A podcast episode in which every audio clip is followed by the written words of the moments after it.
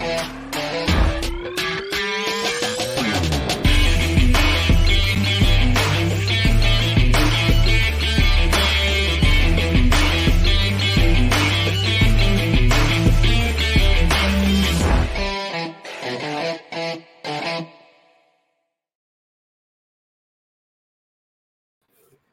Hola, hola, hola, ¿cómo están? Muy buenos días a todos. Sean bienvenidos a otro programa más de Inversionista Digital 818. Aquí nos juntamos de una forma un poquito más lúdica, más eh, relajada, pero ojo, no menos profunda, a eh, conversar de algún tema referente a la inversión inmobiliaria. Y el día de hoy vamos a hablar de comprar tu casa propia sin crédito hipotecario. ¿Mito o realidad? ¡Opa!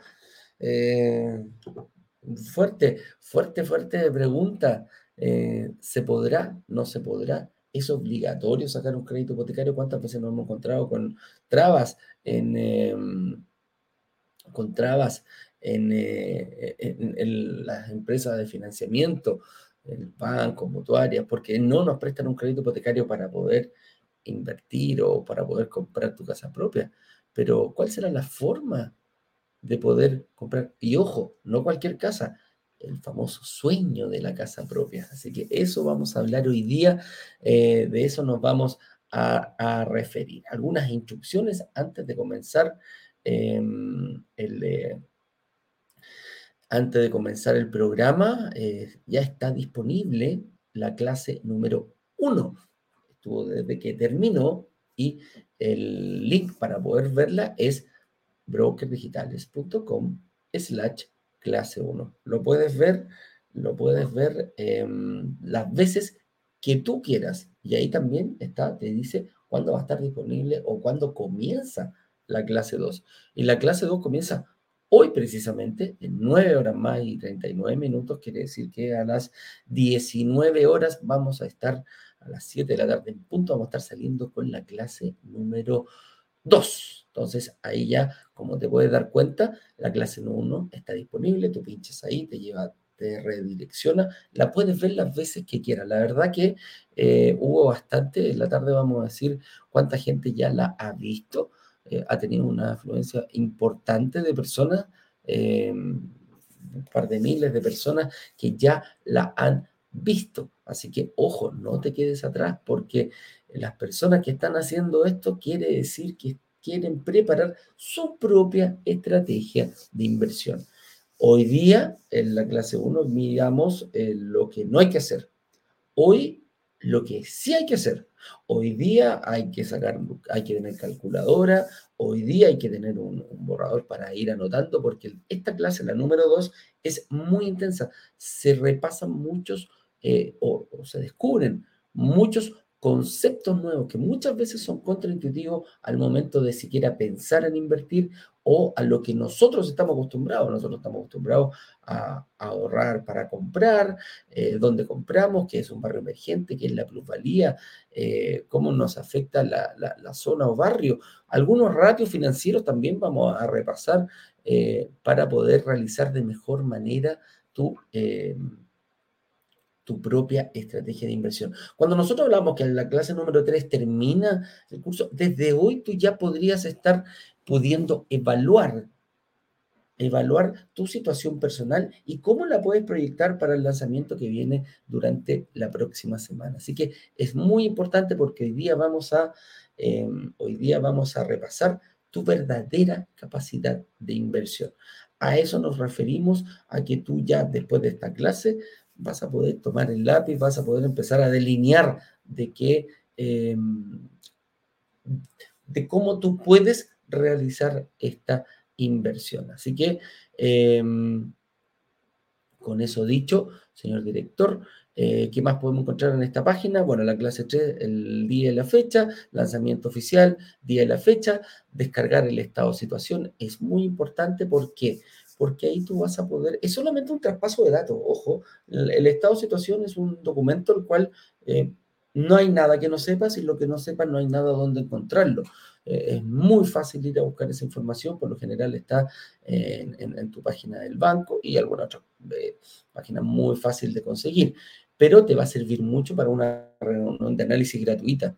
Quiere decir esto que puedes generar desde ya hasta el día lunes una reunión absolutamente gratis en la cual tú vas a em, poder exponerle con este documento eh, a el analista de inversión cómo estás preparado hoy para sacar un crédito. ¿Qué es lo que deberías hacer? Él te va a dar la visión del banco. Son personas que tienen muchísimo, más, todo mínimo, 10, eh, 12 años de experiencia y más todavía en la banca. Por lo tanto, han cursado muchísimos créditos y se dan cuenta cómo el banco va pidiendo, qué es lo que te va solicitando el banco para poder acceder a un crédito hipotecario. Entonces es importante saber el qué hacer, y cómo hacerlo para estar preparado en el momento que yo lo necesite. Eh, entrega inmediata, ya sea entrega futura, ya sea pronta entrega, etcétera, etcétera. Da exactamente lo mismo. Lo importante es que tú sepas cómo ir reaccionando y cómo ir preparándote para este momento algunas otras cosas que puedas encontrar ahí, señor director, sino un par de videitos más, testimonios, videos de nosotros, nuestra historia, te contamos cómo partió esto, cómo se nos ocurrió, eh, testimonios de personas que como tú ya pasaron por esto, ya lo vieron, ya tomaron la decisión.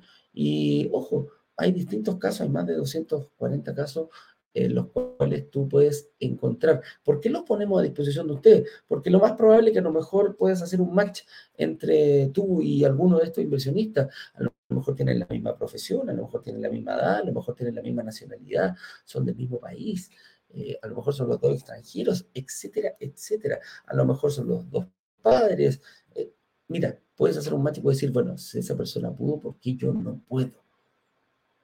Entonces ahí conocemos un poquitito de eh, nuestra, de su historia, como la vinieron a,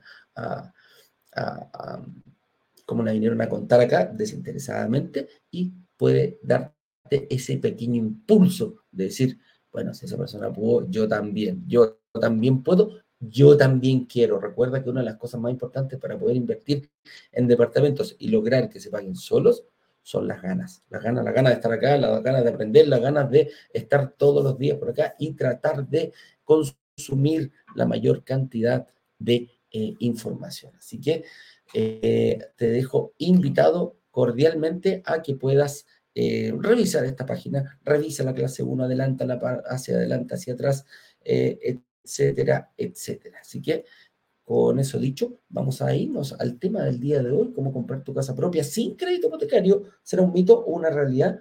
Pero para ello eh, voy a llamar aquí a un amigo personal de la casa, al señor Claudio Sangüesa, que es gerente, eh, que CEO de Saeta Gestión Inmobiliaria. Así que, señor director, por favor, cuando quiera, haga pasar a Claudio Sangüesa, por favor.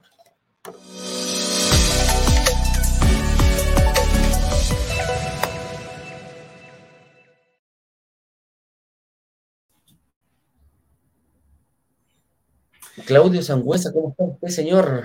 Hello, ¿cómo estamos? Buenos días.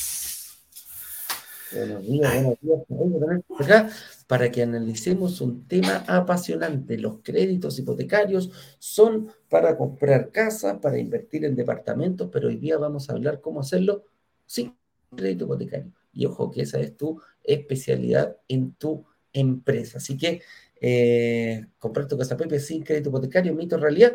Vamos a partir al tiro, Claudio, ¿te parece? De bueno, nomás, aquí estamos. Analizando. Buen día, eh, si quieres dejar alguna pregunta. Sí, sí, miércoles. Eh, cualquier cosa, si quieres dejar una pregunta, déjala ahí, el señor director la va a contestar y si no, la va a sacar la más importante. Vamos a hacer una pequeña revisión ahí al final del programa. Así que partamos pues. ¿Cuál es la importancia de un crédito hipotecario? Definamos un poquitito, Claudio, en tus palabras rápidamente, eh, qué es un crédito hipotecario y para qué sirve un crédito hipotecario. ¿Cuáles son sus características? Un crédito, yo el crédito hipotecario lo llamaría crédito que es con nombre y apellido, crédito hipotecario. Yo definiría primero que todo lo que es un crédito. Un crédito principalmente es traer a tiempo presente una cierta cantidad de dinero, en definitiva, que no puedes tener hoy día, que se tiene que solicitar a alguna institución financiera en la cual te llega a tiempo presente y te cobra un interés por esto. El crédito hipotecario, con el apellido de crédito hipotecario como tal, es, como el nombre lo dice, que tú dejas una hipoteca. Es que tú compras una propiedad, en este caso puede ser un terreno, un departamento, una casa, en el cual obviamente uno no tiene, no sé, los 20, 40, 50, 100, 200 millones que vale esta propiedad. Entonces necesariamente lo tenemos que apalancar con esta institución financiera y al momento de nosotros solicitarle la, la plata a esta institución financiera para poder comprarlo, eh, la, esta institución te lo presta, pero obviamente deja esta hipoteca o prenda, en definitiva, de esta, de esta propiedad hasta que se termine el crédito. Es como para que la gente entienda, es como cuando uno compra los autos con estos créditos automotrices, que te dan el crédito, ¿no es cierto? Pero el auto queda como prendado, digamos, durante los 24, 36, 48, 60 meses que dura el crédito, es algo muy, muy, muy, muy parecido. Y la importancia del crédito hipotecario como tal, a mi juicio, antes de que Eduardo empiece, yo creo que es una real, es una importancia no menor, es relevante en el sentido que uno, en definitiva, eh, compra propiedades con plata ajena, entre comillas, entonces puede jugar con eso.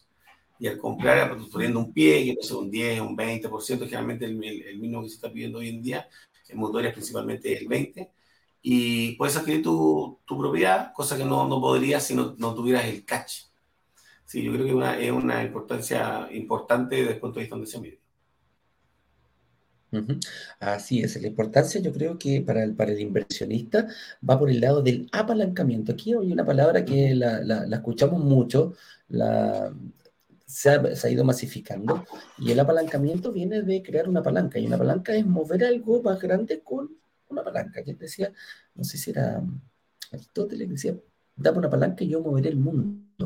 Y de ahí viene el hecho de que cómo lo hacemos, qué, cuál es esa palanca, es precisamente el crédito hipotecario, porque como decía recién Claudio, em, invertir en departamentos consta de dos es importante. Una es el pago del pie, que lo hago yo como inversionista, y lo otro es mi habilidad para poder sacar más créditos hipotecarios.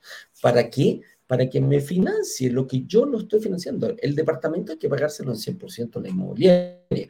Eso son los dueños y no te lo van a pasar hasta que tú lo pagues completamente. Eso sucede así por lo general. Independientemente de la cantidad de pie que tú pusiste, puede haber puesto 10, un 20, un 30, un 40, un 50%, un 60% de pie, pero sí o sí vas a tener que complementar con un crédito hipotecario para completar el valor de la propiedad y pues, sea, pase a, tu dominio. Entonces, la importancia del crédito hipotecario para un inversionista es que precisamente vas a concretar el pago de la totalidad del departamento, pero ojo, las ganancias y la plusvalía la vas a ganar en base al total del valor del departamento, no al crédito hipotecario y no solamente a lo que tú pusiste de pie. Y es ahí donde cobra una real importancia, porque el crédito hipotecario no es plata tuya. El crédito hipotecario fue la habilidad que tú tuviste para conseguir dinero y para apalancarte y para lograr. Hoy día te están, te están pidiendo mínimo, mínimo el 20% prácticamente en todas las entidades financieras. Si yo pongo un 20 y logro conseguir un 80 que me financie una entidad financiera, pero yo gano no sobre el 20, yo gano sobre el 100% del valor del departamento. Y eso es la plusvalía. Y ahí está la real importancia. Entonces, una de las habilidades que tenemos que tener como inversionista es ver cómo conseguir, no uno, más de un crédito hipotecario es ahí donde esto va cambiando. Ayer me hacía una pregunta a un chico en, en, en, en Instagram, en día que tuvimos ayer en la tarde, y me decía, ¿cómo yo puedo sacar más crédito hipotecario? Sacar uno puede ser fácil, pero dos, tres, cuatro, ya mi, mi, capacidad crediticia se va copando. Y él no entendía que los, eh, los departamentos, al, al, demostrar que están arrendados y que están siendo pagados por otra persona, el banco te devuelve un 70% de tu capacidad de endeudamiento. Entonces, por ahí te das cuenta que hay muchísimas estrategias en las cuales podemos ir ocupando para llegar nuestro fin, que como te decía, es invertir en departamentos. Y lo segundo, ¿cuál es la forma tradicional de comprar la casa? Y aquí, Claudio, tú tenías una experiencia tremenda. Trabajaste mucho tiempo en banco y me imagino que llegaron, eh, llegaban todos los meses a, a, a pedirte crédito hipotecario para la casa, ¿o no? a la famosa Yo me acuerdo, yo en los tiempos que trabajaba en la banca, bueno, trabajé casi 14 años en la banca, claro, yo me juntaba de repente con gente, con estos, eh, personas que estudiantes que recién salían de la universidad y se ponían a juntar su plata, era, no sé, pues, ganaban, por poner un millón de pesos y juntaban, no sé, 500 o 300 lucas mensuales. Decían, ya, ok, yo, no sé, en, en tres años, en cinco años, en diez años voy a juntar mi platita, digamos, para poder tener el pie y una vez teniendo el pie, ahí voy a poder comprar mi casa propia. Esa es como la manera racional. Y se demoran, digamos, años, pues imagínate, pues ahora estoy hablando de, estoy hablando de gente que de repente ganaba un millón, de repente gente que ganaba menos, teníamos que implementar redes, era todo un esfuerzo que hasta el día de hoy lo es, ¿ah? pero obviamente hoy día se hace mucho más, eh, está un poquito más evolucionado, digamos. Pero antiguamente, claro, ese, ese ahorro mensual de año era, era como era como sacrificado, era, como, insisto, al día de hoy también lo es, pero se hace un poquito más dinámico y se hace un poquito más entretenido también. Pero era un tema largo, era, era, algo no, no, menor en términos de, tiempo, era mucho tiempo haciendo exactamente lo mismo y sin ver ningún redito, ¿ah? porque era todos los meses, todos los meses, todos los meses, era súper, súper persistente y perseverante la persona que lo tenía que hacer. Oye, ¿Y, no te pasaba que de repente lo hacían al revés? Decían, oiga, ¿cuánto me prueba usted de crédito hipotecario para yo saber cuánto puedo pagar en mi casa propia? ¿Te pasaba que, que, iban por, la, por, la, forma contraria?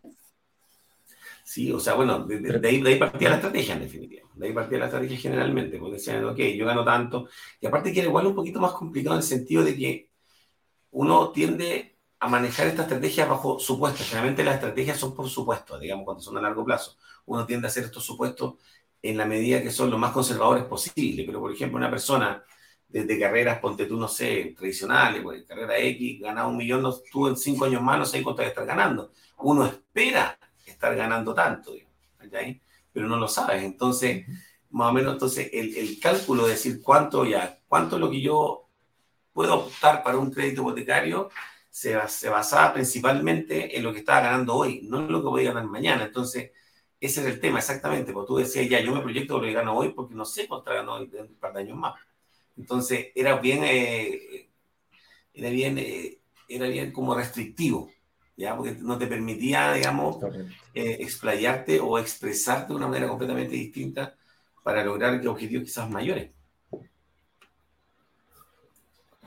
Así es, y, el, y, el, y la forma tradicional, como lo dice Claudio, viene un poquito con un chip que nosotros traemos incorporado.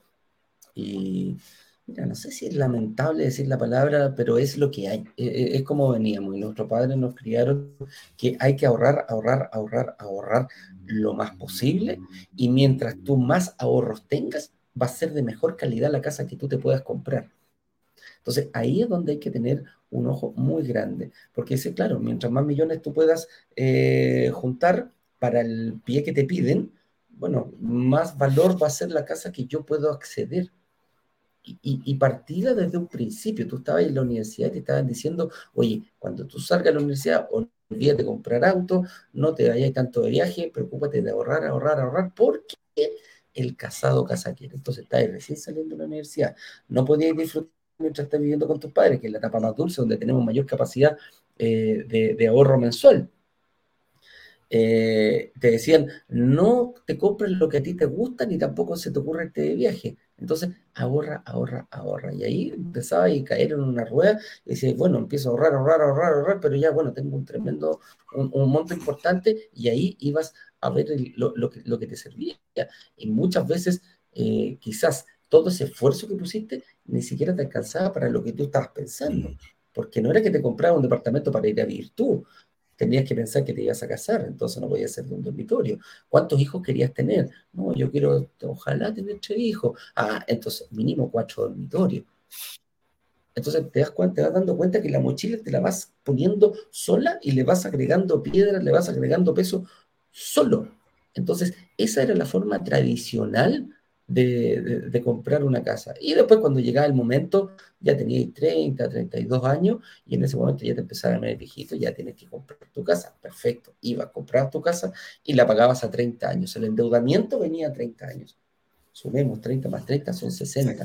O sea, se supone que todos los 60 años ya debería estar teniendo... ¡uh! Habrá mucha champaña, ¿te acordás de vieja cuando 30 años atrás compramos esta casita? Ya tengo donde caerme muerto, ya tengo un lugar donde, donde me puedan enterrar. Son frases típicas que hemos escuchado toda la vida y, la verdad que cada vez van perdiendo más eh, sentido en comparación con lo que, cómo se está viviendo ahora. Entonces, ya no necesito un lugar donde morirme.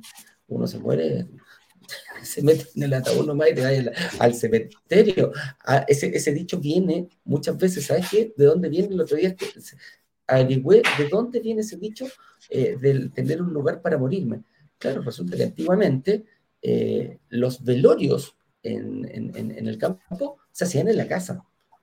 Y si tú no tenías tu casa, tenías que pedir una casa prestada para hacerte el velorio, porque los velorios se hacían directamente en la casa y después te iban a entonces de ahí viene ese dicho de que tener un lugar donde morir. En el link de la casa se recibía la gente y había que mm. darles comida, etcétera, etcétera. En, el campo muchas veces en ciertas regiones se mantiene esa tradición, pero de ahí viene esa forma de... No era que te llevaran a la iglesia y te velaban y después venía el entierro. Te velaba el velatorio, era en la casa y muchas veces duraba hasta más de un día. Entonces, de ahí viene ese dicho. Hoy, en día eso ya no existe, pero para nada. Así que eh, eso lo podríamos llevar, extrapolar a una antigua forma de invertir. Pero bueno, me gustó, me encantó, qué lindo, el, el, pero ¿cuál es la forma moderna de hacerlo y sin crédito? Y aquí es donde, es donde viene, eh, nosotros visualizamos esto, pero no lo, no lo vimos, mira, no lo vimos tan claro y una vez un inversionista nos aclaró muchísimo el panorama para hacerla súper corta. Él está viendo, empieza a ver el, el, workshop, invierte y después pide que quiere contar, quiere hablar con nosotros. Y nos cuenta, lo invitamos a, contar su historia y me dice, Eduardo, yo estaba firmando con la casa propia, ya la tenía lista con mi señora, pero lista. O sea, el workshop era el partido el lunes, eh, y yo pospuse, eh, eh, esa semana yo tenía que ir a firmar la casa, lo pospuse, lo chuté, lo chuté, lo chuté, y dijo, yo vi algo distinto acá. Yo vi algo que podía hacer de distinta forma. Y la forma era invertir primero en departamentos, y no te hablo de un solo departamento. Yo me propuse en 10 años invertir en la mayor cantidad de departamentos que, podía, que pudiera invertir. yo no soy una millonaria, ganaba un millón y medio pesos, algo, por el estilo, y dijo, yo voy por mínimo 5 o 6 departamentos. Y dije, mira, ah, interesante, ¿y en cuánto tiempo? En 10 años. Y dije, chuta, ¿y voy a hacer en 10 años? Voy a seguir arrendando, algo que no queríamos con mi señora. Queríamos ya pasar a, la casa propia. Y después, ¿qué va a hacer? Me dijo, voy a vender todos esos departamentos y con la plata que yo tengo en mi casa, me dijo, me cuesta entre 5.000 UF, 5.500 UF.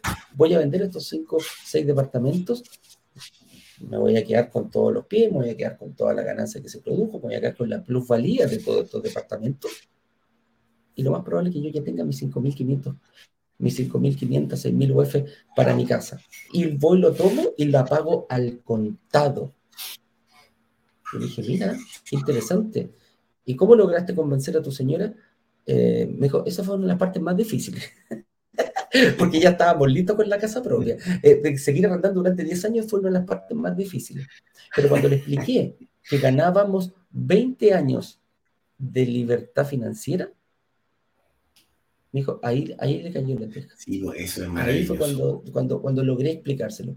Y, y claro, compré mi casa propia, la pagué al contado en 10 años. Gané 20 años de no endeudamiento. Y se da otra, otra, yo le dije, mira, y se te da otro, otro, ya, ya tienes la, ya, ya, sabes perfectamente cómo hacerlo, pagas tu casa propia y quedas sin deuda en el sistema financiero.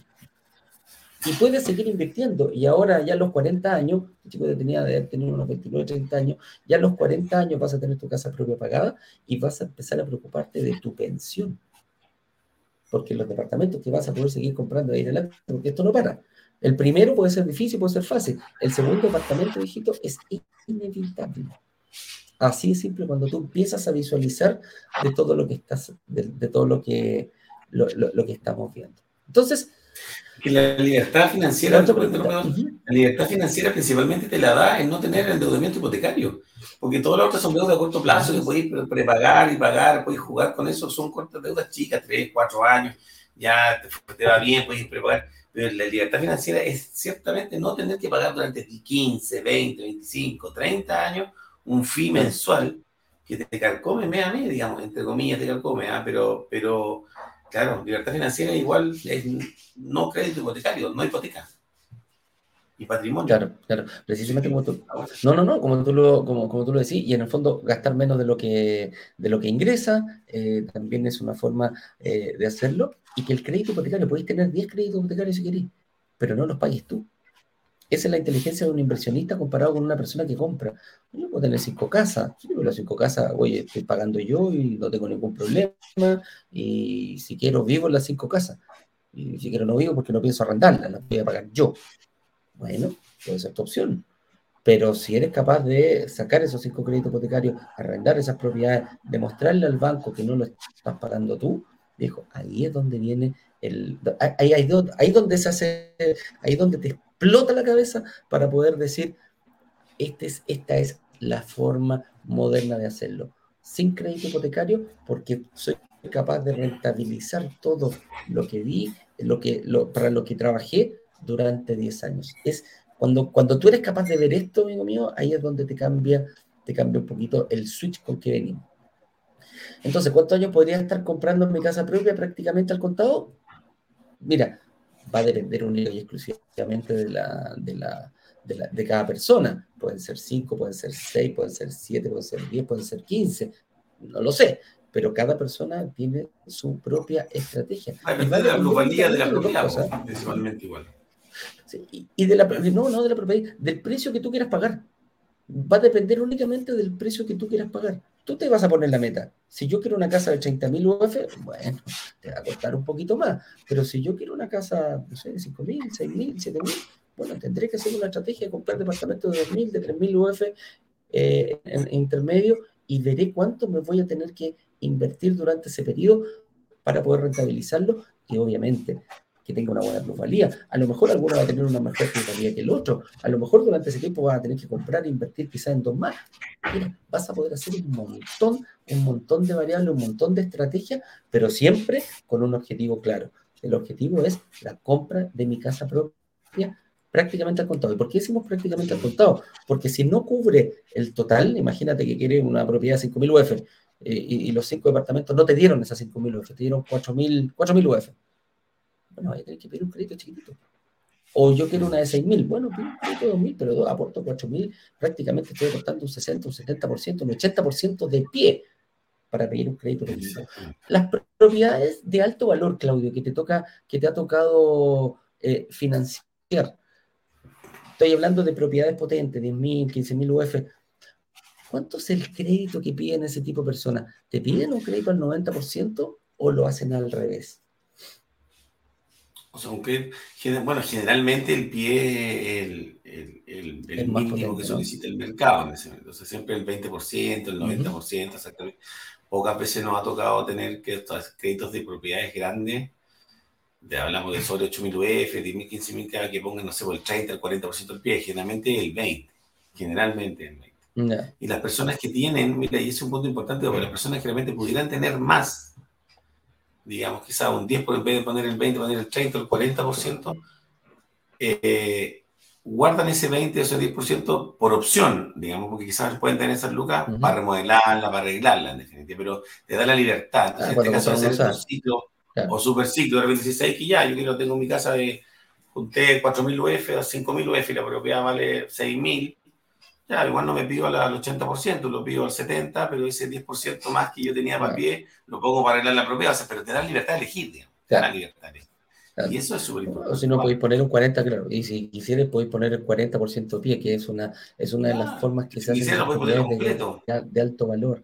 Claro, claro, claro. Hay algunos casos, en algunos casos pasa así. Oye, ¿cuáles son las entidades hoy en día, Claudio, que te prestan eh, más de un crédito hipotecario para invertir. Justo Hoy día tenemos, bueno, principalmente uno siempre piensa en los bancos, al tiro, eh, propiedad para, poder invertir o propiedad, uno dice, compra alguna propiedad, banco, es como uno tiene como seriado. Pero aparte del banco, bueno, está lo que nosotros trabajamos, están las mutuarias, están, bueno, hoy en día eh, están algunas cooperativas también están prestando que son bastante, son bastante accesibles también, con, que no son, no son malas, digamos, las tasas están bastante bien. Hay una caja de compensación. ¿Puede ser una de esas? ¿Cuál? Copeuch, una, de esas cooperativas. Copeuch hace poco sacó una, una tasa, no sé si seguirá vigente, pero sacó una tasa súper, súper agresiva en el mercado. ¿ah? de hecho, perdí un buen crédito por, por Copeuch, digamos, porque en definitiva era, si no recuerdo, voy a pegar delante, pero quiere que la tasa de los 3,8 a 30 años o 25. Era muy agresiva. Para aclarar el tiro, Claudio, Copeuch, por ejemplo, estas esta cooperativas informan al sistema financiero que tú tienes deuda con ellos. Sí, sí, sí, la, cooperativa informa, al igual que el banco, digamos, está, está dentro de lo que era antes la XSBIF, del Banco de Instituciones Financieras. A diferencia de las mutuarias, que eran, son generalmente estas lucas vienen de, de, las compañías de seguro que, que, no la informan. Pero en ese minuto, claro. como te dio esa tasa tan, tan baja, digamos, tan agresiva, obviamente si eres para hay gente que realmente le llama la atención y que de repente, al ser tan baja, digamos, va, por allá, digamos, y postergará el proceso de inversión quizás a futuro, digamos. Pero, pero, está, pero tiró una tasa muy agresiva y muy buena. No hay nada que decir ahí. Y lo bueno es que a mí me gustan estas tasas, en definitiva, que son bajas, como el Banco Estado, que realmente hace todo hipotecaso, principalmente es porque tiende como a, a, a chantar un poco el mercado. Realmente igual el mercado va, no sé, quizás en de repente tiran esta, puede ser la pega como el Banco de Estado, digamos, y tratar de, tratar de meterle rienda corta un poco a ciertas alzas y dices, ¿sabes que ya aquí llegamos y ajustémonos un poquito más a lo que tiene el Banco de Estado? ¿ya? Ahora, generalmente estas tasas, estas tasas van, van de la mano con muchos candados, si quieres llamarlo de alguna manera, porque no sé, estoy, voy a inventar, no sé exactamente si era la del Banco Estado o la de cooperativa, estoy, hablando como en términos generales, que no sé, son, o son a 20, 25 años, o son para personas que ganan de cierto hacia arriba, o propiedades de tantas UF hacia arriba. Entonces tienen ciertos candados algunas, generalmente, Pero, pero, pero son tasas muy, muy buenas. Es como, es como la letra chica que hablamos, ¿no? Mm. Mm. Pero son buenas tasas, es bueno que parezca eso. Aquí, espérame. Ah, ¿Me escucháis ahora, Claudio? Sí, sí, escucho perfecto. Sí, sí, sí.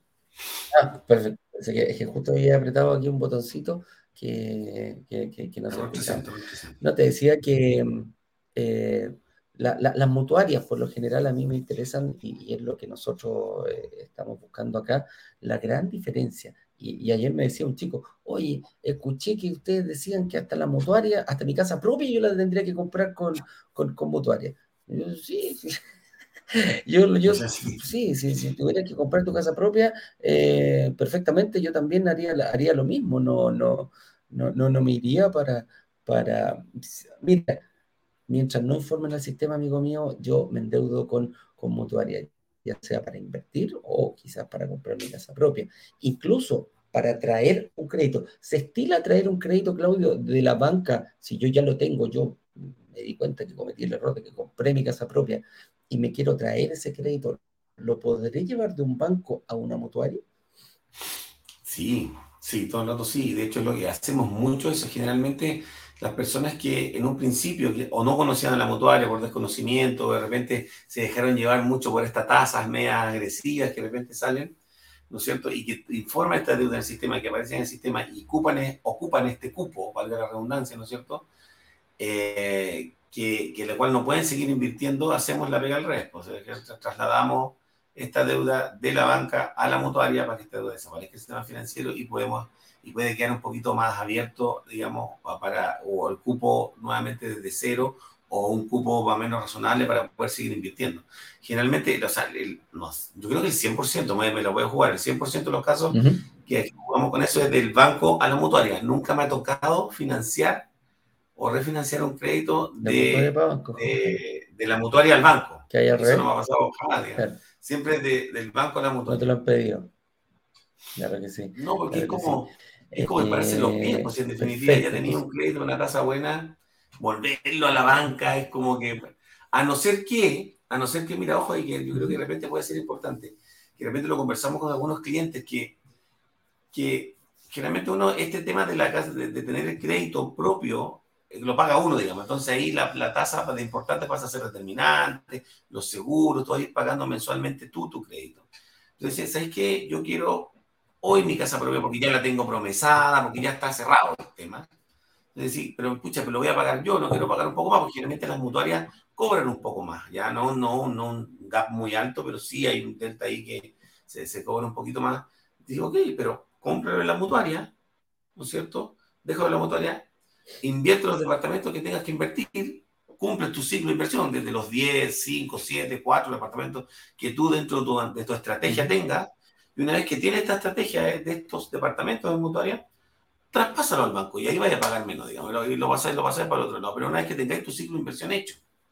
Entonces, que se vea, digamos, quizá la casa propia, si es que ya la tienes promesada, porque ya no puedes salirte de esto, pasar a la montaña como un medio, quizás, no como un fin en sí mismo.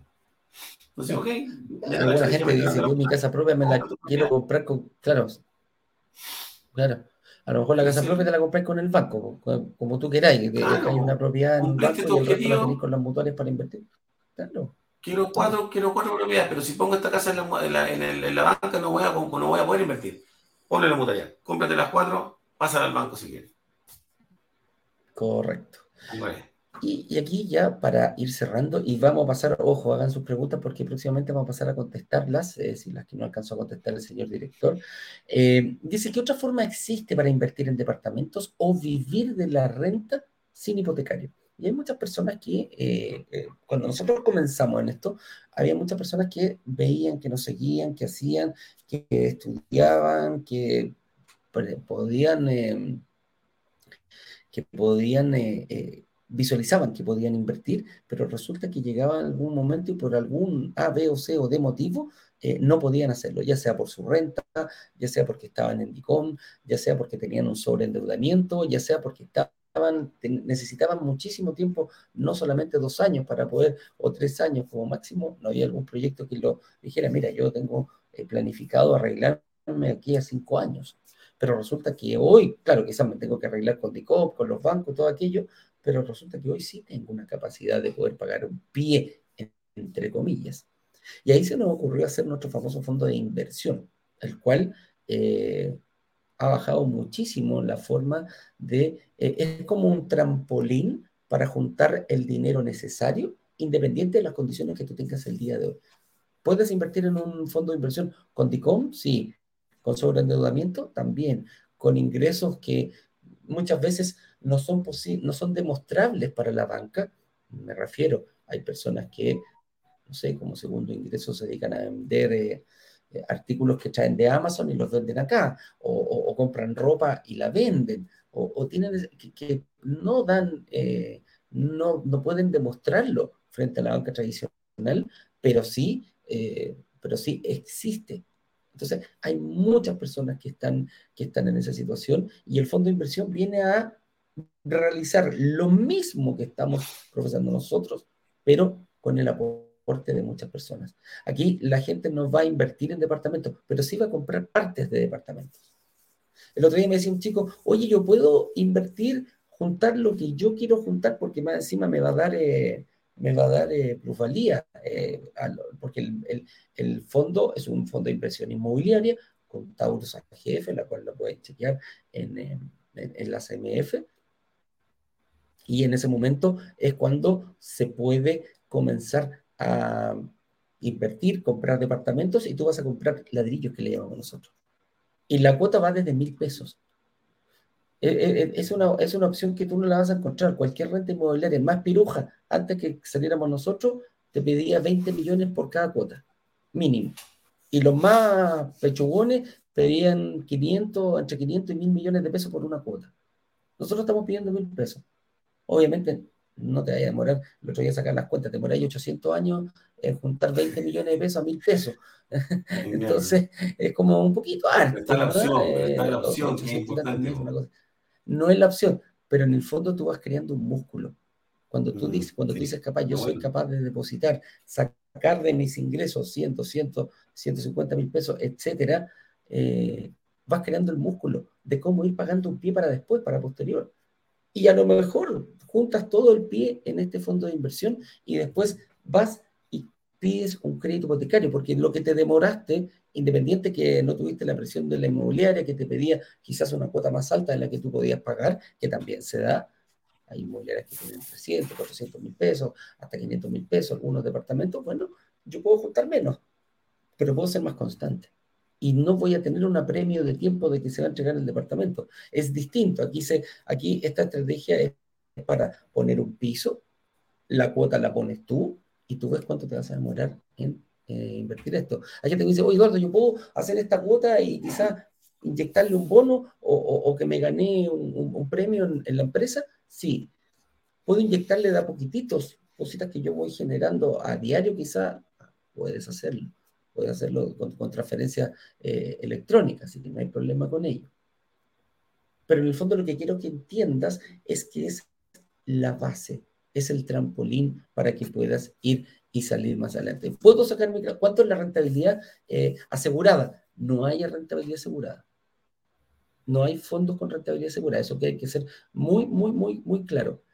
Esperada, sí. ¿Cuánto es eh, para este fondo? UF más 4,5%. ¿Puede ser más? Sí, puede ser más, dependiendo de las negociaciones que. ¿Cómo va, ¿Cómo va a invertir? Este, este fondo va a comprar departamentos y después lo que va a hacer va a... Em, va a arrendar estos departamentos y va a ir sacando plusvalía por el arriendo, por la compra de estos departamentos, igual como lo hacemos nosotros. Va a crecer la plusvalía, se va a, una vez al año los departamentos se van a tasar, va a ver cómo va a ir creciendo y también va a ir em, la diferencia entre el arriendo y el dividendo, que este, en este caso nosotros es así, acá no, van a ser comprados al contado, por lo tanto todo el arriendo va a ir en pos del mismo fondo. Y esos son los dividendos que se van a ir repartiendo. Así que, ojo con eso, eh, es una tremenda forma. ¿Cómo puedo acceder a ello? Puedes solicitar una reunión eh, con un analista y puedes invertir en cualquier momento en nuestro fondo de inversión. Voy a tener, eh, siempre lo digo, ocupo este ejemplo, ¿Puedo tener las calúas marcadas y el six-pack si hago 5.000 o 10.000 eh, abdominales en un día? Está difícil. Pero ¿qué pasa si hacemos los mismos 5.000 o 10.000 abdominales en uno o dos meses? Lo más probable que sí, porque el músculo no se crea haciéndolo todo de una sola vez. El músculo se crea con constancia, con constancia, todos los días. Es mejor hacer 50, 100 abdominales todos los días que hacer 1000, 1500, 2000 abdominales en un solo día. No vas a obtener el mismo resultado que si lo vas haciendo paso a paso. Y el fondo inmobiliario está para eso, para que vayas creando el músculo de inversionista. ¿Cómo poder ir invirtiendo, eh, sacando dinero de tu propio, em, de tu propio eh, sueldo, de tus propios ingresos y cómo lo vas dejando en este fondo para que vaya creciendo? Así que, ojo, en la reunión de análisis, si te interesa el fondo, de inversión? Dale. Hay gente que me dice, Eduardo, ¿puedo invertir en departamento y también en el fondo? Sí. Oye, a mí me rechazaron, yo no puedo invertir en departamento, ¿puedo en el fondo? Sí. A eso se refiere este tema. ¿eh? Señor director, avancemos y vamos a preguntas, ¿le parece? porque, eh, bueno, espero que haya quedado claro, dimos un par de tips con respecto a, cómo sacar un crédito hipotecario, a cómo ocupar los créditos hipotecarios y a cómo invertir en tu casa propia. No estamos en contra de la casa propia, muy por el contrario, lo que promovemos acá es la forma de comprar la casa propia.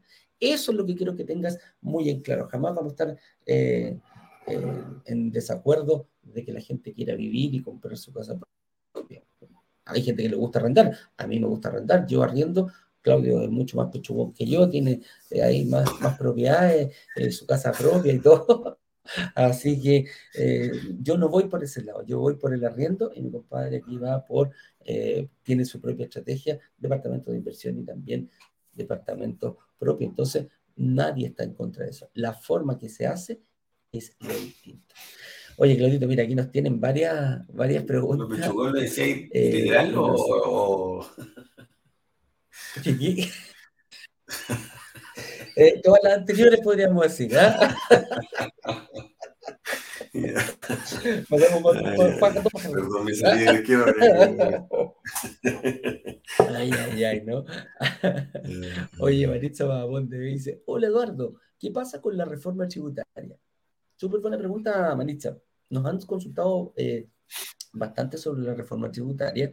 Eh, las reglas tributarias que tenemos hoy, eh, hay un proyecto que se está estudiando en el, en el, en el Senado y en, y en, la Cámara de Diputados, el cual se está presentando para hacer unas pequeñas reformas a la forma que tenemos hoy día de los tratamientos, los beneficios tributarios y cómo se está cobrando un montón de cosas.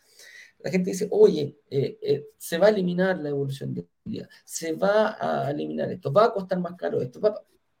Hay un, hay un, hay un, no, no hay nada aprobado, no hay nada escrito y mientras no esté 100% aprobado y promulgado la ley, el resto son solamente especulaciones.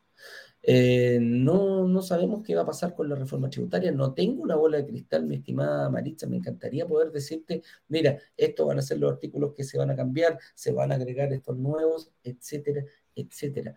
Pero de momento está muy, muy, muy, muy en pañales todo lo que tiene que ver con la reforma tributaria. No podemos decir nada. A medida que se vayan dando ciertas... Eh, se vaya sabiendo cómo se está presentando el proyecto, cuáles son los artículos que se aprueban, cuáles son los artículos que no se aprueban, qué es lo que sigue igual. Se ha escuchado mucho, oye, se acaba el DFL2, ¿ah? no van a haber más eh, beneficios tributarios para las personas eh, del DFL2. Bueno, mientras no salga, nadie se puede adjudicar, eh, y estoy hablando de nadie, ni siquiera un político, un canal de noticias, broker, quien sea, que qué es lo que va a cambiar con la reforma tributaria. Hay que ir esperando un poquitito. Yo creo que este año, quizás el próximo, ya tendremos una película mucho más clara y un nuevo escenario. Eso es lo que está haciendo la reforma. va a modificar un poquito el escenario actual eh, que tenemos para plantear uno nuevo durante una... Exactamente, aparte que... Los mismos... aparte que a mi juicio el tema de la reforma tributaria también es, a ver, eh, es muy supuesto porque de cómo entra es muy distinto a cómo sale. O sea, primero, cuándo salga no sabemos. Y de que entre de una manera y salga de una manera distinta. Así que yo creo que hay que, hay que seguir, no, yo creo que no hay que darse mucha vuelta con eso. Hay que, seguir con lo que tenemos hoy. Porque, insisto, si el supuesto, digamos, de que pueda pasar algo, puede ser. Lo más probable es que haya cambios, digamos, pero, pero entra, de una manera, entra pidiendo descontándote 10 y capaz que salga descontándote 1, digamos, o no descontando nada y para atrás. Entonces, es mucho, mucho supuesto. Así es, así que hay que tener ojo ahí, eh, Maritza, pero me encanta tu pregunta para dejarte más tranquila. Robert Steven nos dice, ¿las mutuarias dan crédito a fines generales y qué requisitos piden? Claudio. Qué buena foto, Robert Steven, bien. sí. Oye, ¿la mutuaria dan crédito a fines generales y crédito? Sí, o sea, efectivamente sí, dan crédito de refinanciamiento con fines generales fines generales solo, cuando las propiedades están completamente pagadas. Y los requisitos que se piden, principalmente al día de hoy, general, la gran mayoría de las mutuarias están entregando hasta el 70% del valor de la propiedad. ¿Ya? Eh, eso es como tope. En ese, pues, si hay un refinanciamiento, de ese 70% se paga a traer la deuda hacia la mutuaria y el saldo te puede quedar de disponibilidad.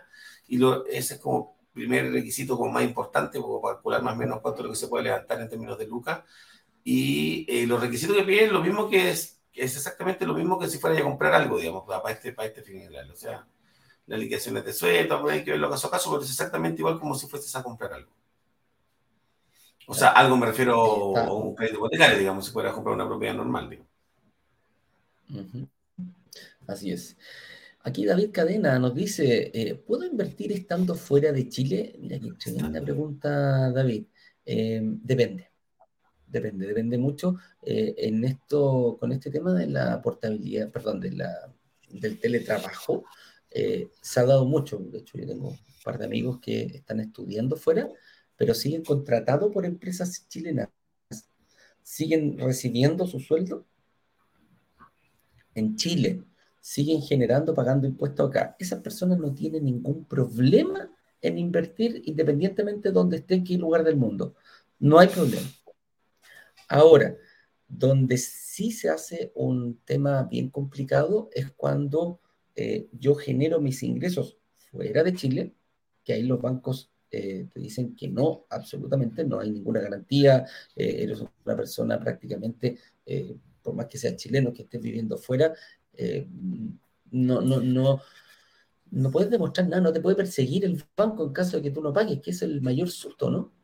Exactamente ahí, pero cuando, cuando, uno es chileno hay que hacer un alcance, Eduardo, ya, para, para que David eh, sepa quizás. Yo me, me, ha pasado con, algún, con algunos que es más complicado, sí, es más complicado.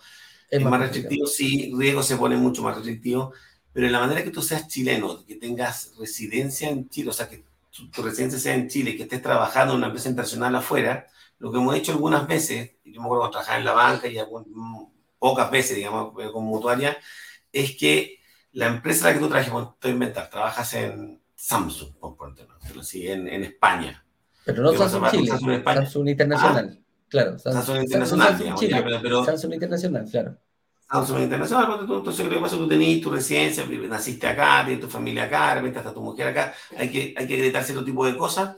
Esa, esa renta que tú recibes, que es nómina, le llaman, según, según recuerdo en España, eh, esa nómina tú la puedes validar, es, es un deseo, pero, pero aquí voy yo que la vuelta podría existir la posibilidad, es un deseo, pero esa nómina, esa liquidación de sueldo, tú la vas y la, y la, vas, y la, y la vas a validar al consulado de Chile en España. Dicen, ok, que te trabaja en Samsung, te lo timbran.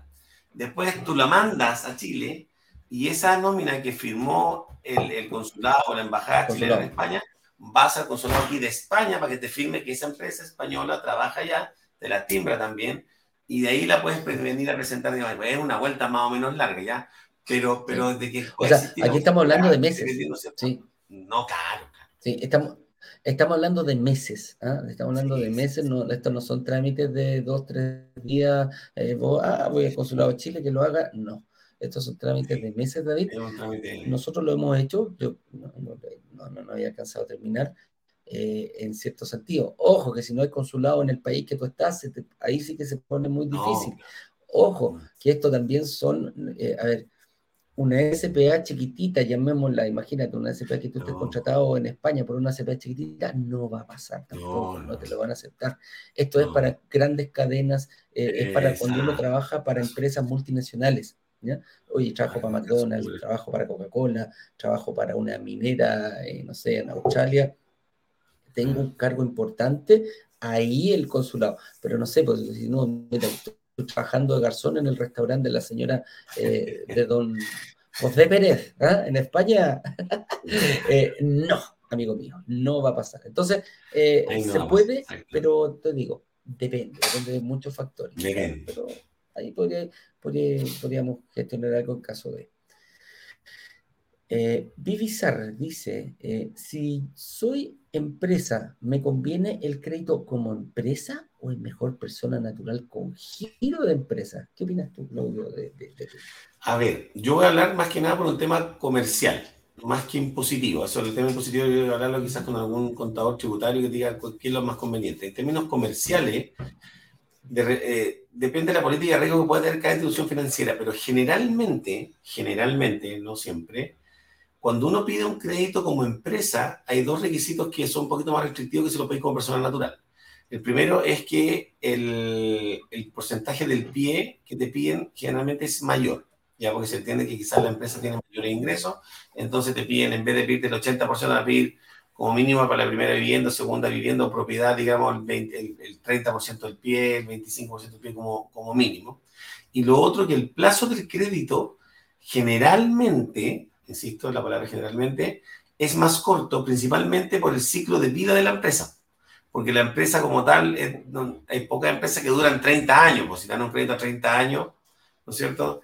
Es como es, distinto. ¿ya? Entonces, una empresa dura cuánto, 15, 20 años, como tope. Entonces, los créditos dan como empresa generalmente son más o menos ese plazo, 12, 15, 20 años como tope.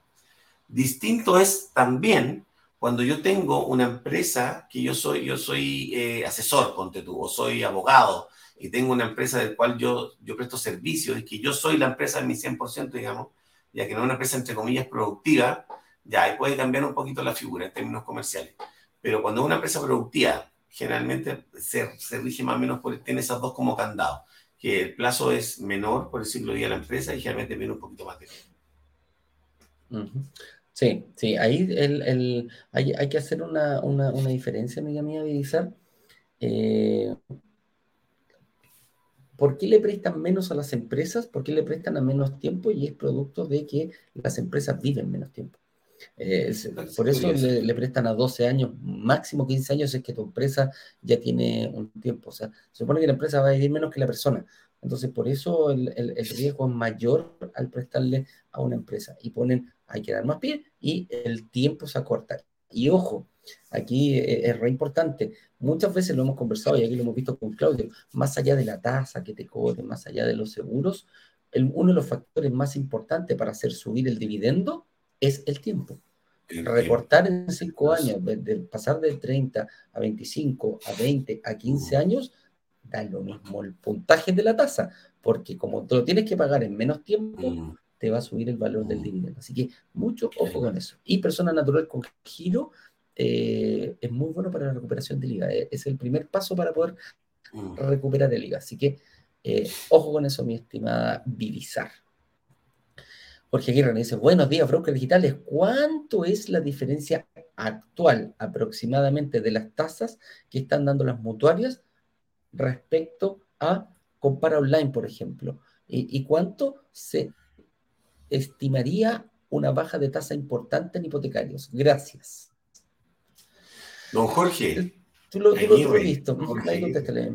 Sí, nosotros tenemos, a ver, pucha, a ver, yo tengo un tema con Compara Online, esto es un tema personal, digamos, que yo, eh, yo no sé, yo sí Compara Online va actualizando tasas, no sé cada cuánto tiempo las actualiza, pero yo generalmente a los clientes les digo, les, recomiendo que en vez de meterse a Compara Online, si quieren hacer estas comparaciones vía web, que se metan a las páginas de cada una de las mutuarias o cada uno de los bancos. Me pasa mucho con Compara Online que, insisto, yo sé que las van, las van actualizando, pero hay, hay hay un gap menos importante. Muchas veces me ha pasado de lo que sale en Compare Online de las tasas que salen que realmente son. ¿ya? O sea, de repente Online tenemos tasa del 4.5 y yo la verdad que tengo tasa de la misma que aparece tasa de X mutuaria 4.5 y la verdad que yo tengo tasa del 5, 5.1. Entonces tiende, tiende, no sé qué tan eh, fidedigna o al día sea. ¿Ya? No sé qué día sea. Y cuando se estimula una baja tasa importante, chuta. Buena pregunta, no me atrevería. Tampoco hay. tampoco hay no, no, no, no, tenemos, no tenemos. Lo que sí estamos viendo, y, afortunadamente las últimas señales que ha dado el ministro de, el ministro, ah, ¿cómo se llama? Eh, Marcel, Hacienda. es que, claro, el ministro de Hacienda, es que afortunadamente, la, mira, empezando a descender la inflación, debería empezar a haber una baja de tasas acompañada de la mano. Ahora, ¿qué tan agresiva sea esa baja de, en, la, en la, inflación eh, va a depender única y exclusivamente eh, de, del ministro, cómo lo vayan haciendo, cómo lo vayan regulando, y bueno, ellos son los expertos, pero mientras más agresivo sea, eh, debería venir una tasa, una, una rebaja en las tasas pronunciadas. Ojo, que las tasas llegaron a un techo el año pasado, Claudio, nosotros, yo no, no sé si alcanzaron a superar el 6%. ¿Lo viste en algún momento? No, no, no. no. no. Lo más alto que llegamos, llegamos 5.8, 5.7, por ahí creo que anduvimos 5.6, fue como lo más alto que hemos llegado. Y en estos momentos ha bajado un poquitito. Eh, hay, algunas, hay algunas entidades financieras, como tú decías, eh, ya sacó, bajó el 4% de la tasa. Entonces, son buenas señales que va dando el mercado, que distintas entidades vayan sacando promociones. Ojo, pueden ser promociones, pero bueno, sí, sí, sí, sí hay que aprovecharla. O, o, muchas veces también, ojo, no hay que preocuparse hasta el momento que yo lo tenga que ocupar. Si yo voy a invertir en una entrega futura, me da lo mismo lo que pasa con los créditos día de hoy. Pero las proyecciones que hablan los expertos, no nosotros, es que de aquí a fin de año debería haber una mejora tanto en la inflación como también en la baja de tasas. Entonces, vamos a ir viendo durante el año cómo se van a ir dando, mi estimado Jorge. ¿eh? Oye, acá nos pregunta CD Cassette, nos dice, eh, pregunta, ¿qué metodología podrían aplicar para prepagar un crédito hipotecario en, menor, en, menor, en mejor tiempo o en menor tiempo o con mejores condiciones del crédito hipotecario?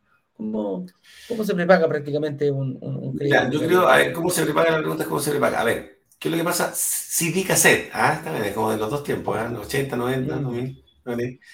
La, a ver, la metodología Principalmente, a ver, hay, los, métodos de prepago tradicionales son dos. Uno, el prepago total, digamos, que en definitiva tú te llega un bono, requerí una herencia o vendiste algo y quieres prepagar tu casa, se descuentan todos los intereses, ¿no es cierto? Se cobra una comisión de prepago, cada banco cobra una comisión de prepago y tú haces el prepago total, digamos, de la propiedad, descontando todos los intereses.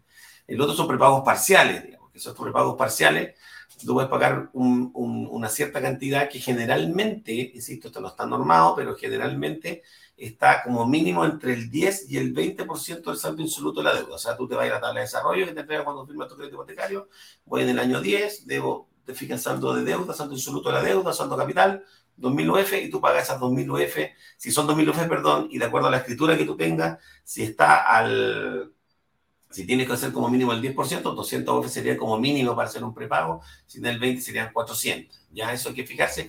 Y eso es un buen tema de repente cuando uno firma una escritura de poder de negociación. De que sé que, oye, no me cobrí, si yo quiero hacer un prepago parcial, no me cobres el 20%, no sé, pues voy a negociar con la mutuaria, con el banco, no me cobré el 20% de prepago, cóbrame el 10%. Pues, entonces, yo quiero hacer prepagos parciales, digamos.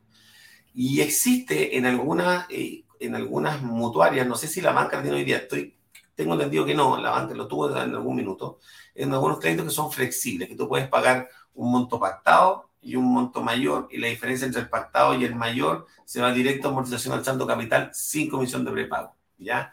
Pero eso depende de cada mutuaria, de cada mutuaria o banco, insisto, no sé si, que yo sepa, hoy el banco, puede estar equivocado, el banco, no, no he visto en la banca que lo tenga este producto, lo tuvo en un minuto, pero algunas mutuarias sí lo tienen, específicamente MedLife, Vice, y, Hipotecaria Security tienen ese producto que es flexible, digamos, que tú puedes pagar un mínimo y un máximo. Y la diferencia entre el mínimo y el máximo va directo a amortización a saldo capital. Y sin intereses, no se cobra ningún interés, ninguna comisión. Esa es la, esa es la gracia, de, de, pagar ese diferencial. Es muy Eso, ¿Eso lo tiene la banca o solamente las mutuarias, Claudio? Lo que te comentaba, yo no, hoy día no lo he visto en la banca. Yo sé que en algún minuto lo tuvo, en algún minuto el BVA, cuando existía el BVA, con el que ahora es Scotiabank, lo tenía, el banco Vice en su minuto lo tenía. Hoy día tengo entendido que no. Tengo entendido que no. Puedo estar equivocado, así para que no me reten, pero que yo sepa no lo tiene. Estas mutuarias sí, por ejemplo, Vice Hipotecaria lo tiene, MedLife lo tiene y la hipotecaria Security Principal también eh, trabajan con ese modelo. Buen, buena forma, buen producto ahí, buen consejo, mi estimado CD Cassette. Le faltó vinilo nomás, ¿eh? Vinilo CD Cassette. Fabián Guerrero. Claudio, dos puntos. ¿Se puede mover a una mutuaria un crédito por 550 UF? Creo que no, les es atractivo. No. no es atractivo en ese minuto. efectivamente, Fabián, no es atractivo el mínimo, el mínimo depende de cada mutuaria, pero va entre las 800 y 1200 UF más o menos de financiamiento.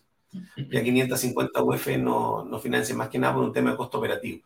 Lo que sí puedes hacer, eh, Fabián, lo más probable es que si tú tienes un crédito, te queda por pagar 550 UF, no sé, tu, estoy inventando, tengo idea, capaz que tu propiedad valga 2000.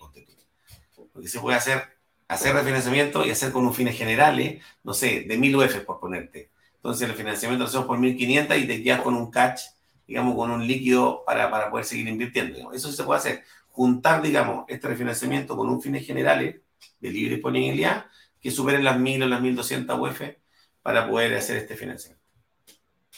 Así es. Eh, eso, con eso dicho, señoras y señores. yo me quiero dar la, licencia, Eduardito, que vi aquí en Instagram un mensaje de, no sé cómo se llama, L-A-U-U-P, la U. No sé si estará escuchando ahora acá. Que me pareció interesante la pregunta porque dice, bueno, dice que no conocía el tema de las mutuarias, pero dice, pero ¿cómo se puede hacer? Porque los bancos piden una preaprobación, o sea, la, la, inmobiliaria pide una preaprobación bancaria. ¿Ya? ¿Cómo, ¿Cómo, lo puede hacer? Entonces, como respuesta a eso, ¿quieren, ah, déjame leerte la pregunta para darte contexto. Dice. ¿Lo tenía ahí? Ah, eh, sí. Dice, no sabía eso de mutuarias. Pero ¿cómo se hace si las inmobiliarias piden preaprobación bancaria? ¿Ah? Esa es la duda que tiene. Lo que pasa es que yo creo que hay un término semántico. La aprobación, eh, la U puede pedir una, una preaprobación también en, la mutuaria. Digamos, lo que le interesa a la inmobiliaria que haya una preaprobación. ¿ya? Puede ser en la banca como puede ser eh, en la mutuaria. ¿ya? Así que eh, puede llevarle igual en el caso que alguna mutuaria la haga. Digamos. Así que no es restrictivo.